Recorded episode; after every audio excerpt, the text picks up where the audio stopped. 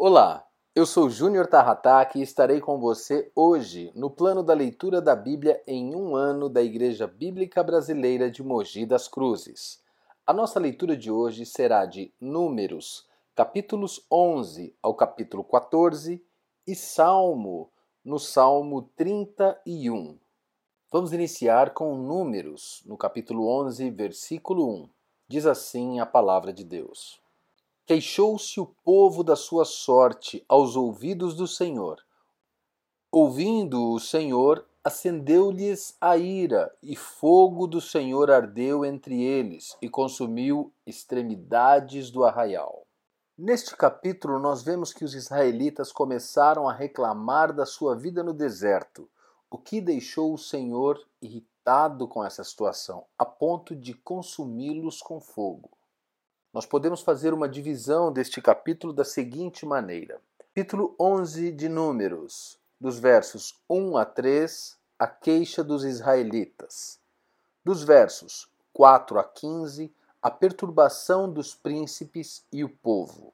Dos versos 16 a 23, nomeação de ajudantes para Moisés.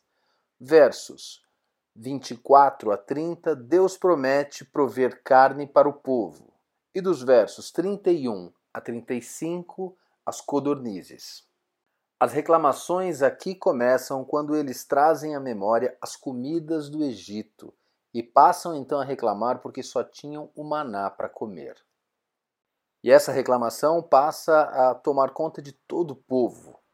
O que nós percebemos aqui é que as pessoas à nossa volta podem nos influenciar direta ou indiretamente por isso, nós devemos estar atentos às mensagens daqueles que nos cercam.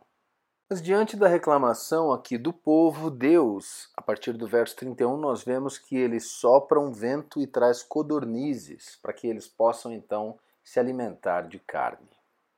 Realmente, Deus nunca desampara o seu povo. No capítulo 12 de Números, nós vemos as reclamações, o questionamento de Miriam e Arão. Em número 12, o que nós vemos é isso: Miriam e Arão questionando a liderança de Moisés. O versículo 3 nos diz que Moisés era o homem mais manso da terra. E por essa razão ele não se incomoda muito com essa questão, mas Deus sim.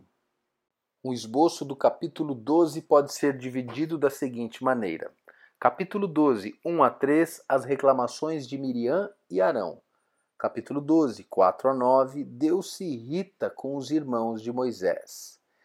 E versos 10 a 16, Miriam fica leprosa.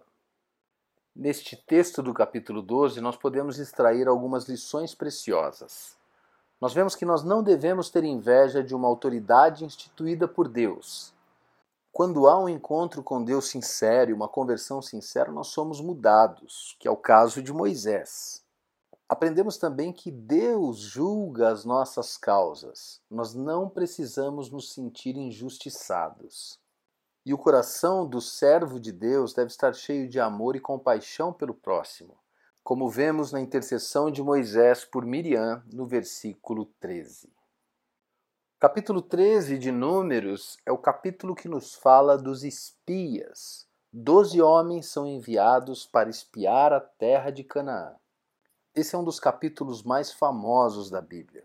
Ele marca o primeiro contato de Deus com a terra prometida aos israelitas quando saírem do Egito. O esboço deste capítulo pode ser feito da seguinte maneira: Números 13, 1 a 20, a missão dos doze espias. Dos versos 21 ao 25, observando a terra prometida. E dos versos 26 ao 33, relatório de incredulidade. O que vemos aqui é que antes de enviar todo o povo, nos versos 1 a 3, Moisés reuniu doze espias com instrução de levantar um relatório detalhado da terra e informar sobre os povos que estavam ali. Como eles eram, a sua força, quantidade, qual era a estrutura da cidade. E por fim, pediu que trouxessem uma amostra de um fruto da terra. E os espias foram, e quando voltaram, eles disseram que a terra era tão boa quanto o Senhor Deus havia dito. Contudo, eles também dizem que o povo era extremamente forte e eles não conseguiriam derrotá-los. Suas palavras foram as seguintes no versículo 33. Vimos também os gigantes, os descendentes de Enaque, diante de quem parecíamos gafanhotos, a nós e a eles. Mas também encontramos no texto um deles que voltou com o mesmo relatório, mas com uma atitude diferente. E era Caleb, que levantou a voz e os encorajou a confiar no Senhor e a possuir a terra.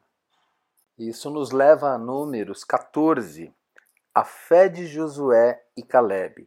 Em Números 14, nós vemos a reação dos israelitas diante do relatório negativo dos espias. Foi mais contagiante que as palavras de Caleb, e o desespero tomou conta deles. O esboço de Números 14 pode ser dividido da seguinte maneira: versos 1 a 4 a murmuração dos israelitas. Versos 5 a 10, a fé de Josué e Caleb. Do 11 ao 19, a intercessão de Moisés. Versos 20 a 35, a resposta de Deus. E dos versos 36 ao 45, a morte dos maus espias. Aqui nós vemos Josué e Caleb angustiados, os únicos dos doze espias que permaneciam crendo no poder de Deus e no cumprimento da promessa. Eles rasgam as suas vestes em sinal de humilhação e tentaram animar o povo dizendo que o Senhor era com eles. Não são poucas as vezes na vida em que nós estamos diante dos mesmos dilemas. Somos tentados a parar, a voltar para o lugar de conforto, como os incrédulos que nós vimos aqui. Mas ao mesmo tempo, o Espírito Santo nos estimula a seguir em frente e conquistar e enfrentar os gigantes, de acordo como vemos aqui na palavra de Deus. A palavra de Deus não falha, a palavra de Deus não muda. A palavra de Deus é a verdade. E no final deste capítulo nos mostra que os murmuradores e os incrédulos não entrariam na terra. Sua geração morreria no deserto, sem ver o cumprimento da promessa. Por quê? Porque não confiaram na palavra do Senhor. Agora vamos dar um salto até Salmos, no Salmo 31, que é um salmo de lamentos, de súplica e um salmo de louvor. Neste salmo, o salmista Davi suplica a Deus por livramento. Muitos acreditam que este salmo foi escrito em algum dos momentos em que Davi fugia de Saul. Um esboço do Salmo 31 pode ser dividido da seguinte maneira: Versos 1 a 5: Resgata-me, Senhor. Versos 6 a 13: Misericórdia, Senhor. Versos 14 a 20: Eu confio em ti, Senhor.